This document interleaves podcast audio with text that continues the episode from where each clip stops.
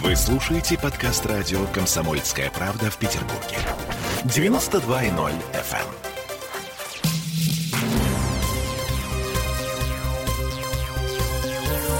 Темы дня.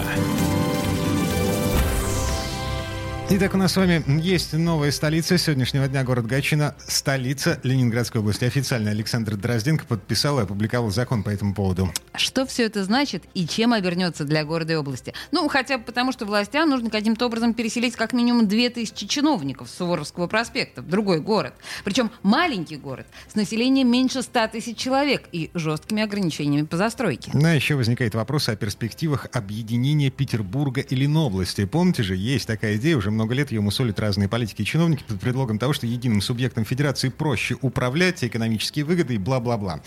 Ну, э, короче, давайте разбираться по пунктам. Во-первых, про объединение. Вот что заявил нам Сергей Федоров, это глава Ассоциации промышленников и предпринимателей.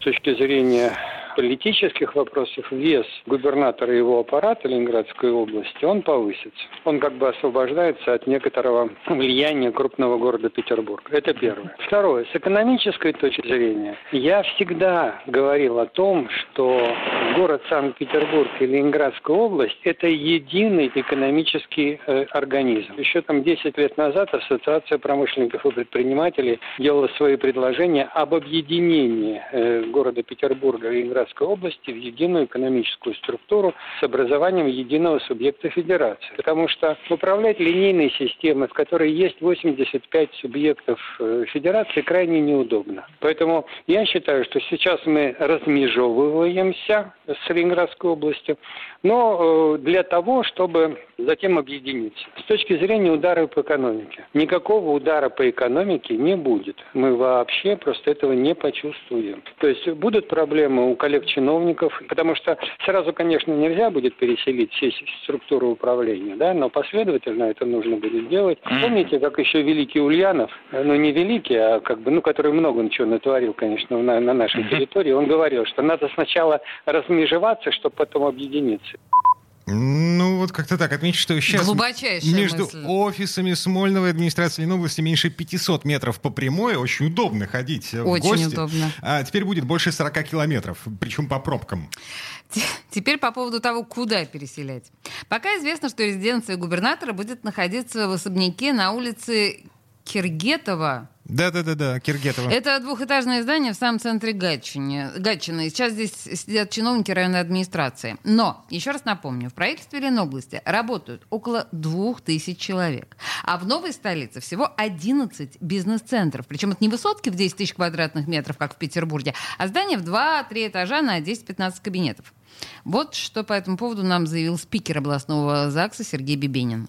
Понятно, что это не двух и не трех лет программа будет. Правительство должно разработать вот эту самую дорожную карту, которая вот уч- будет учитывать все, что переводится, в какие сроки, в какие помещения, как будет э, логистика обеспечиваться. Уж не говорю о том, что и в Гатчине ведь тоже, знаете, сейчас вот сел и приехал, нет ничего. Там а, одно здание, не буду сейчас губернатора опережать, оно готово. На Там, Киргетова? Ну, давайте так, значит, это право губернатора, значит, он же должен это официально будет потом вносить, где и чего и как. На мой взгляд, с учетом того, что это все сильно недешевое, нужно определить, естественно, этапы. Кого в первую очередь, во что это обойдется, нужно ли для этого что-то там строить дополнительное или подберут постройки все, куда и что после минимальных затрат можно размещать кого-то. Пока у меня нет никакой информации, как это будет реализовываться. Пока была только концепция, знаете, как это первое чтение любого закона, которая была депутатами поддержана. Да, идея нормальная, давайте ее будем реализовывать, право такое вы получаете. А в концепции этот момент упоминался? Именно о физическом размещении Нет. аппарата?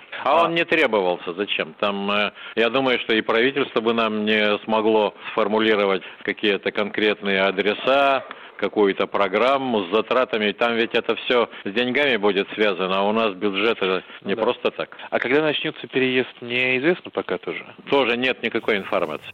Ну, то есть понятно, да? А, Это такой рамочный закон, который объявляет Гатчину столицей Ленинградской области, но без э, каких бы то ни было последствий. э, разве что правительство Ленобласти должно теперь э, найти деньги, найти ресурсы и определить сроки. И вот зачем это все нужно? Я а... смотрю тем временем здание на улице Киргетова, очень симпатичный двухэтажный особняк э, в академическом стиле. В региональном правительстве говорят, что рассчитывают на то, что часть помещений можно будет получить от Минобороны на не исключен выкуп нежилых зданий у частных собственников, но никакого масштабного строительства в Гатчине пока не анонсировано. И еще раз повторю, а сколько это все будет стоить, непонятно. Кстати, областные чиновники и депутаты говорят о некой экономической выгоде даже. Здания, которые сейчас занимает занимает администрация, в том числе на Суворовском, будут сдавать в аренду или продадут но э, перспектива этого бизнес-плана туманна, потому что сейчас в Петербурге полно пустующих офисных площадей. Особого спроса на них нет. Ладно, следующий вопрос. Вопрос логистики. Областные чиновники, работники подведомственных учреждений, общественных организаций сейчас не только работают, они еще и живут в Петербурге.